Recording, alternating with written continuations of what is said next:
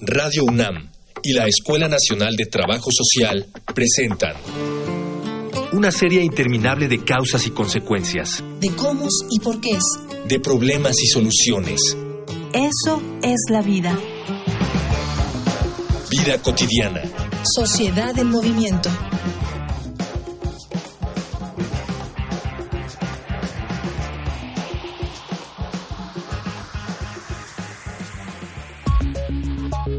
Cuando pensamos en la vejez, solemos relacionarla con la experiencia, la sabiduría, el cansancio físico y la plenitud de la vida. Esa visión romantizada de la tercera edad solo ha contribuido a que las personas de edad avanzada formen parte de la población vulnerable del mundo. La sociedad se ha formado una serie de prejuicios alrededor de la vejez en más de un aspecto. Aunque son de las poblaciones más necesitadas del sector salud, este les vuelve la espalda para priorizar el cuidado de personas más jóvenes jóvenes, las empresas los consideran un riesgo o una inversión poco conveniente, por lo que optan por no contratarlos, y otras personas aprovechan la vulnerabilidad de este sector poblacional para descargar sus sentimientos de odio contra ellos.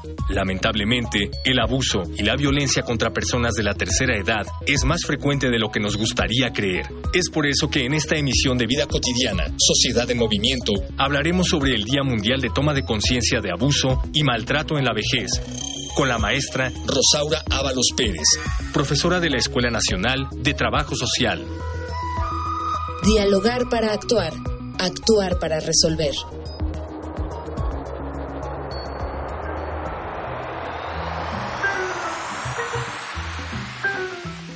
Bienvenidas, bienvenidos. Estamos en una emisión más, nuestro programa Vida Cotidiana, Sociedad en Movimiento, ya lo saben, un programa de la Escuela Nacional de Trabajo Social y por supuesto de Radio UNAM. Mi nombre es Ángeles Casillas y quiero comentarles que el día de hoy vamos a hablar de un tema muy interesante, como el que hemos tenido en cada una de nuestras emisiones, acerca de, de la vejez, pero en particular vamos a hablar de por qué se crea un Día Mundial de la toma de conciencia de abuso y de maltrato a la vejez. Miren, hemos comentado en diferentes programas cómo nuestra, digamos, pirámide poblacional ha crecido, se ha transformado y ahora hay un aumento considerable de personas mayores. Vamos a hablar justamente de en qué estado se encuentran estas personas, les estamos apoyando, tienen o son víctimas de abuso y de maltrato. De eso tratará nuestro programa. Antes les pido por favor que escuchemos nuestras diferentes formas de comunicación. ¿Alguna pregunta o sugerencia? Con todo gusto. Facebook, Escuela Nacional de Trabajo Social, ENTS, UNAM. Twitter, arroba comunica, ENTS. Instagram, comunicación, ENTS. Regresamos ya de nuestros medios de contacto. Estamos con la maestra Rosaura Balos Pérez. Maestra, bienvenida a nuestro programa. Muchas gracias por la invitación. Gracias porque sabemos que tu agenda estaba muy saturada y tomaste el tiempo de estar con nosotros aquí en cabina, de verdad. Muchísimas gracias. Ya escuchaste el tema, eres especialista en él. Vamos a hablar de vejez, vamos a hablar de este Día Mundial de Toma de Conciencia de Abuso y de Maltrato. ¿Y qué te parece si empezamos como a manera de introducción en el tema? Para las personas que nos escuchan, ¿qué tenemos, maestra, que entender por, por vejez? justamente la vejez es una construcción social. Es decir, se ha eh, asumido, se ha visto, se ha eh, entendido de manera diferente a lo largo de la historia de la humanidad. Sí, y esto tiene que ver también con los grupos sociales, las regiones desde donde se ve la vejez.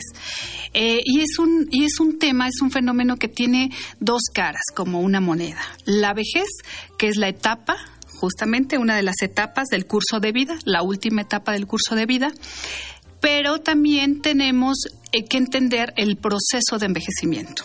¿sí? Es decir, para llegar a la vejez tuvimos que eh, transitar las otras etapas de la vida. Eso, eso es muy importante.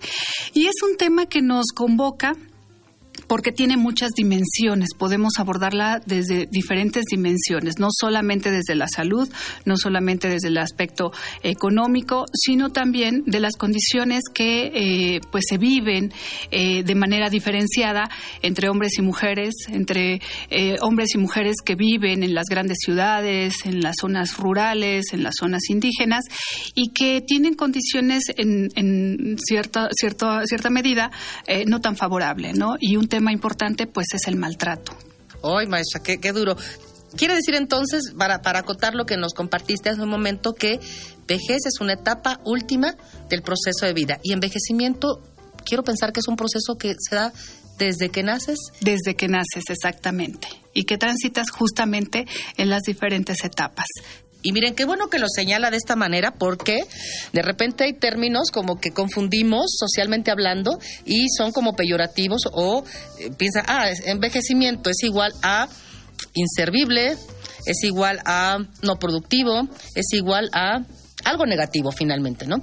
Maestra, hay datos, hay cifras. ¿Cómo estamos? Yo eh, lo comenté al principio del programa que esto va eh, en aumento las personas mayores de 60 años, pero tú eres la especialista. ¿Qué, datos tenemos? Sí, según el último censo de INEGI, el 10.4% de la población eh, cuenta con 60 años o más. De estos, el 46.2 corresponden a los hombres y un poco más eh, el restante a las mujeres. Tenemos una, em, una situación de feminización de la vejez.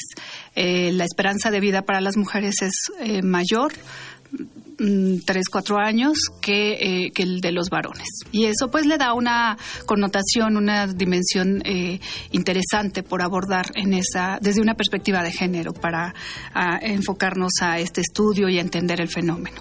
Maestra, ¿hay, una, ¿hay alguna cifra que nos diga en qué porcentaje se espera que esta población vaya en aumento, pensemos cada cada 10 años. Dice esto ahorita, un 10 punto y tantos de los que hoy componemos nuestra sociedad mexicana son personas mayores. Bueno, se estima que para el 2050 estemos muy cercanos al 30% de la, de la población.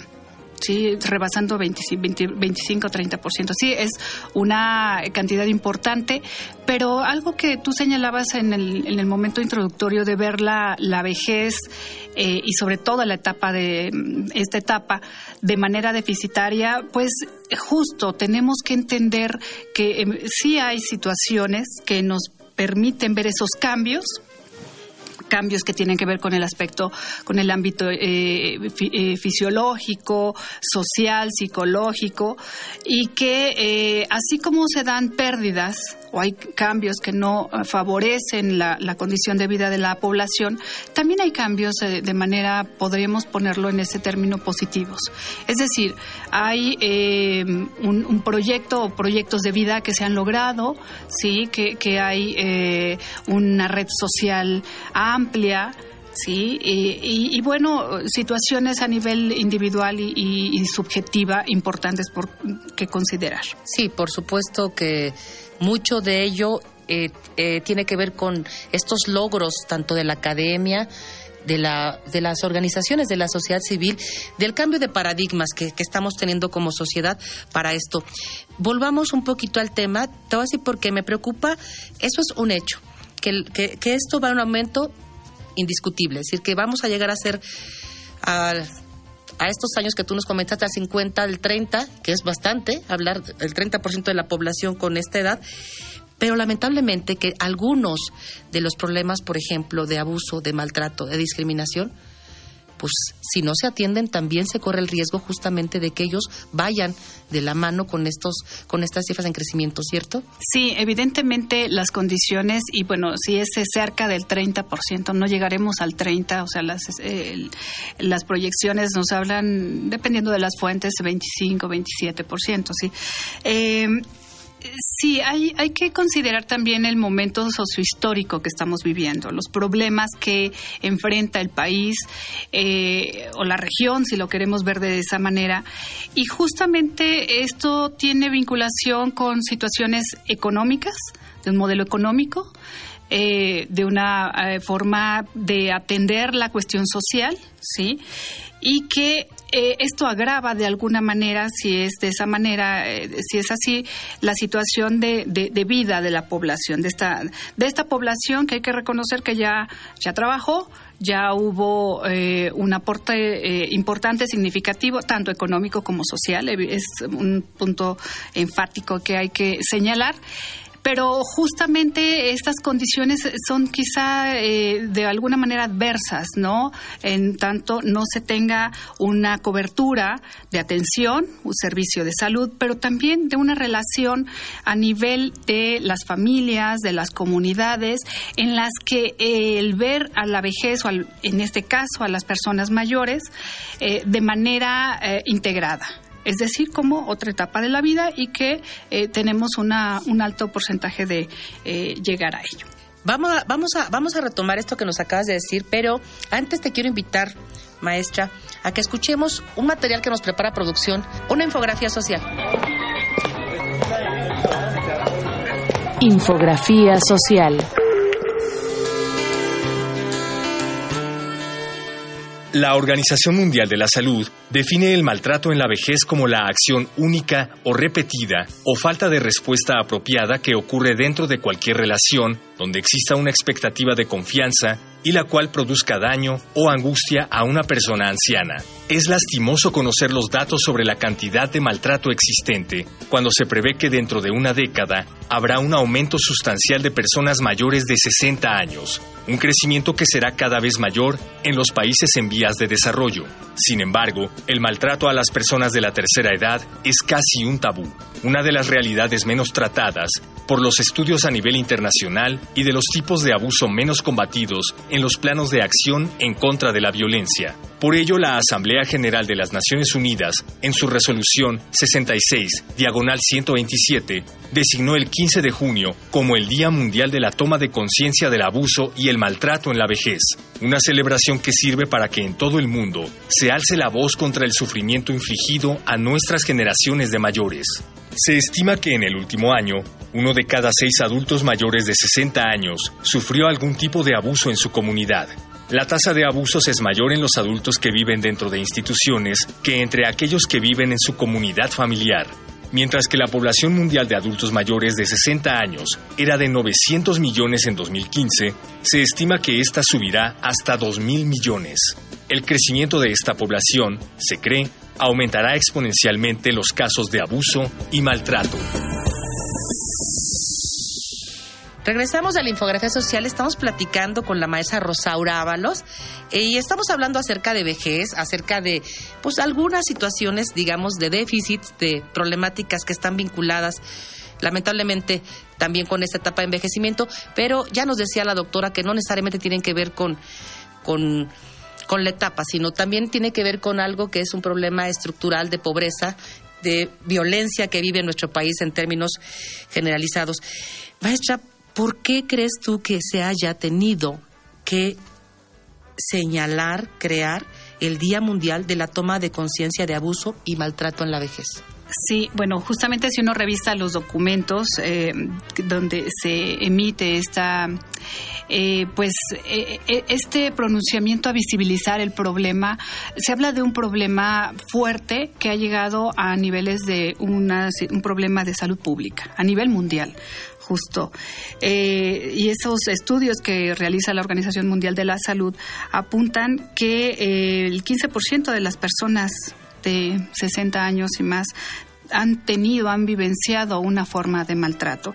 Y eso es muy importante, ¿no? Y, pensemos que también esta, estas cifras pueden estar subestimadas a la luz de un contexto cultural, ¿no? De no abrir, de no señalar porque eh, el maltrato dentro de los espacios en los que se lleva a cabo también figura la familia, figuran los entornos que son muy cercanos y esa situación eh, culturalmente es complicado, complejo señalar o, hacer el señalamiento a la, luz, ¿no? Entonces, eh, sí es un problema muy, muy serio y esto contraviene enormemente a lo que se plantea en la Convención Interamericana, a lo que tenemos señalado, estipulado en la ley Ley de los Derechos de las Personas Adultas Mayores a nivel nacional, eh, que eh, las personas en general, y en este caso las personas que están en una situación de vulnerabilidad, que son algunos grupos de personas mayores, eh, tienen que estar eh, sujetos o tienen que se les tiene que proteger de esa situación de maltrato por ciertas condiciones no en las que en las que se viven.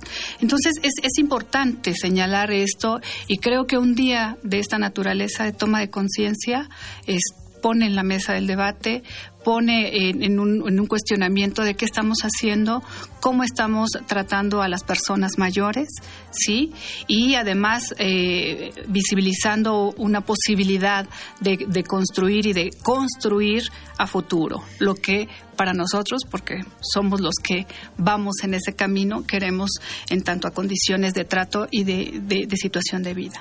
Maestra, me quedé pensando si, si acierta la pregunta, pero de verdad, te voy a ser sincera, no la, no la pienso elaborar en cuanto a los tipos y algunas características que nos, que nos identifiquen el abuso y el maltrato, porque, porque no, no, lo soportaría. ¿eh? Y creo que todos sabemos que esto tiene que ver con situaciones de violencia física, de violencia verbal, inclusive sexual, y no te voy a preguntar eso, más bien quiero que visibilicemos esta violencia, este maltrato, este abuso, que no es en ese sentido, que no está como tan exteriorizado aparentemente, pero se ejerce. Sí, ya hablamos, puede ser violencia de todo tipo, lamentablemente pueden llegar inclusive a ser golpes, de eso no quiero platicar, quiero platicar de algo que tiene que ver con inclusive no, no, no permitirles gozar de sus derechos humanos, de sus privilegios que te da la libertad, de ser parte de, de estos núcleos familiares que para ellos también son parte interesante. Platícame mejor de esos. De los otros no creo, no creo que lo aguante. Sí, la cuestión de, de la autonomía, de su intimidad, de su independencia, cómo nosotros, de manera consciente o inconsciente, vamos generando entornos sumamente violentos. ¿sí? Violentos, invisibilizando, infantilizando a las personas mayores a través del lenguaje y del trato, ¿sí? ¿Por qué? Porque escuchamos en los lugares eh, eh, los abuelitos, ¿no? Los viejecitos, los ancianitos, y eso tiene una connotación sumamente importante porque va construyendo, el lenguaje va construyendo, ¿sí? En ese, en ese sentido, va nombrando y va posicionando al sujeto desde donde lo estamos mirando, ¿sí? Entonces, esa es una forma, me parece, muy sutil casi invisible en la que nos estamos refiriendo y estamos pensando al otro, al otro en esa etapa de la vida si no tenemos eh, esta claridad de que este es un esta persona es un sujeto de derechos y el cual tiene derecho como cualquiera de nosotros, ¿sí? Eh, en ese disfrute, como decías, eh, el disfrute de sus espacios, de su vida, de sus bienes, de, de, su sexualidad incluso, que, también es un tabú, es un tema muy, muy, este, también muy importante, estamos siendo violentos, ¿no? Queriendo en lo cotidiano y, quizá de manera velada, em, pensando en una ayuda, decir, no puedes hacer esto no, no porque eh, lo diga él, sino porque lo digo yo desde mi perspectiva, y eso está generando una fricción muy, muy, muy este, fuerte, ¿no? En esa, en esa lógica. Entonces, socialmente, cuando escuchamos cómo las, las personas, los servidores públicos o las instancias, este, eh, nos referimos a las personas mayores, ahí tenemos que tener mucho cuidado y, puede generar justamente una situación de eh, infantilización, tutelar sus eh, tutelarlo en ese en ese sentido y ahí estamos agravando eh, en esta lógica el trato. Híjole maestra, pues es que si hablamos de violencia, de violencia digamos social estructural está presente, pero si de, hablamos también de esta sutil, pues a puertas cerradas que no puede suceder, ¿verdad? Pero bueno, vamos a seguir platicando del tema, vamos a invitar a quienes nos escuchan a que identifiquen nuestros diferentes medios de contacto, alguna pregunta, sugerencia de tema, con todo gusto. Facebook, Escuela Nacional de Trabajo Social, ENTS, UNAM. Twitter, arroba comunica, ENTS. Instagram, comunicación, ENTS. Regresamos de los medios de contacto, estamos hablando de vejez y sobre todo de este Día Mundial que tiene que ver con la toma de conciencia de abuso y maltrato en la vejez. Estamos con la maestra Rosaura Ábalos, ya nos platicaba ella acerca de todo tipo de violencias que hacen que no se genere la autonomía, la independencia, la libertad, el disfrute, el goce que todos tendríamos que merecer en esa, en esa etapa de nuestra vida. ¿Cómo enfrentan los gobiernos, cómo enfrentan las instituciones, qué tipo de programas están adecuados tienen impacto? Platícanos, maestra. Sí, justo es eh, un tema muy importante porque eh, si uno revisa eh, la política mm, a nivel de la atención de las personas mayores, pues podemos remontarnos desde el origen del INSEN, del DIF, en el que justo veían a esta población como un grupo vulnerable. Se ha hablado de un grupo vulnerable, eh, ahora se ha nombrado un grupo prioritario sí cambia la situación eh, y el enfoque y me parece que estamos transitando sí de manera importante a una generación de política pública eh, y, dejando este, avanzando también en la, política social aunque me parece que el énfasis si uno lo revisa y a, la luz de la actual administración con el, programa de bienestar que, se ha señalado este está enfocado más eh, en, una dimensión importante, que es la cuestión económica. ¿Sí? Y esto tiene una razón de ser, porque históricamente si observamos los datos, los rezagos están en una, eh, eh, bueno, en una situación económica de un acceso menor de la población a el sistema formal laboral y por ende lo que eh, lo que va generándose a su vez no es decir no a la seguridad social a un desamparo en ese en ese sentido no eh, sí se ha tratado a nivel de ese discurso de abanderar una, una ciudadanía, de avanzar, pero me parece que todavía está con una parte, un énfasis económico, que no digo que eh, no, no sea importante. Sí, me parece que es muy importante, porque si uno revisa, ya como los datos más en, lo, eh, en los micrositios, pues podemos encontrar que le resulta pues el ingreso único que muchas familias, personas mayores y familias que apuntalan de hecho su economía familiar con esa con ese eh, recurso económico, pero pero me parece que hay otras dimensiones que hay que atender, ¿no? Eh, está la vivienda, el tema de la vivienda que justamente estamos eh, incursionando en un proyecto multidisciplinario en coordinación con la Facultad de Arquitectura y estamos tratando de, abonar justo en estos espacios también cómo se vive la vejez en esos espacios domésticos. Pero bueno, la parte social y si uno revisa también los programas que esta actual eh, eh, eh, administración se ha planteado, pues se hace más visible, ¿no? Este grupo de población, aunque hay algunas situaciones que hay que revisar puntualmente, si son sujetos de crédito, en qué condiciones, este, o bien es un apoyo solidario, es, es un tema amplio. Eh, hay que ir rastreando en tanto a los programas sociales cómo, eh, se observa la presencia o no o el enfoque que se le da hacia este grupo de población y, creo que por ahí podemos ir, avanzando.